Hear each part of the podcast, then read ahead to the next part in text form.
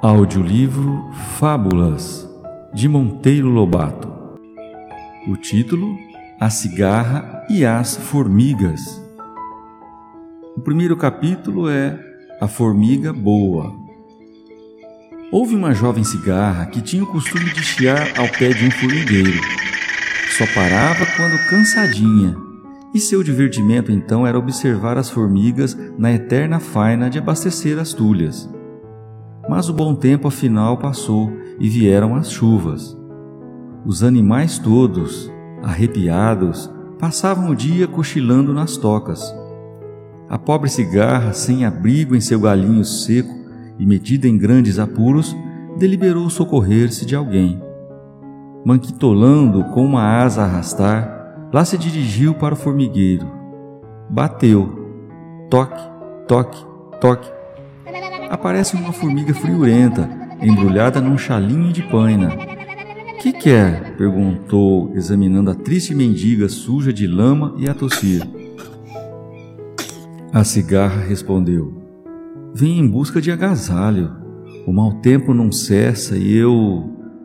A formiga olhou-a de alto a baixo.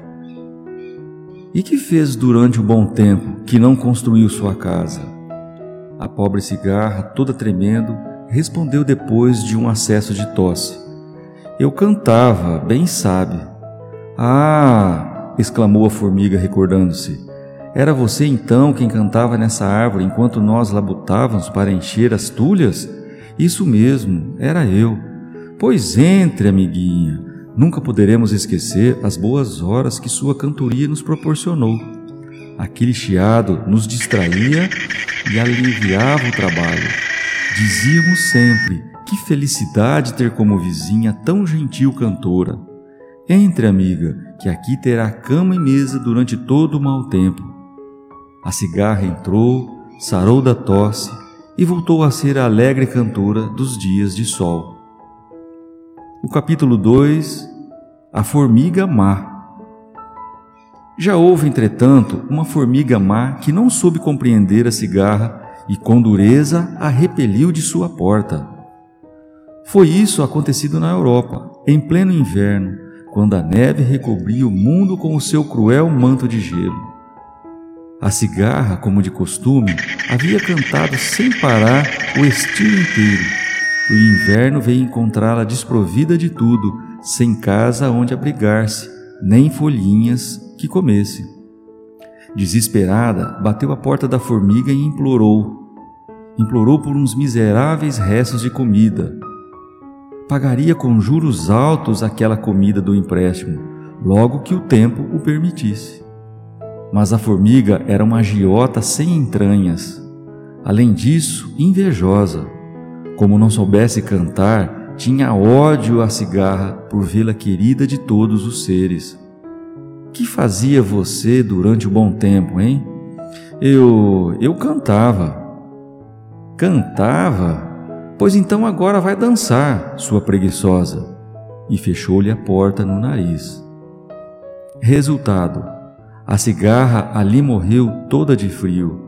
E quando voltou a primavera, o mundo apresentava um aspecto mais triste é que faltava na música do mundo o som estridente daquela cigarra morta por causa da avareza da formiga agiota. Mas se essa agiota morresse, quem daria pela falta dela? Moral da história: os artistas, poetas, pintores, músicos são as cigarras da humanidade.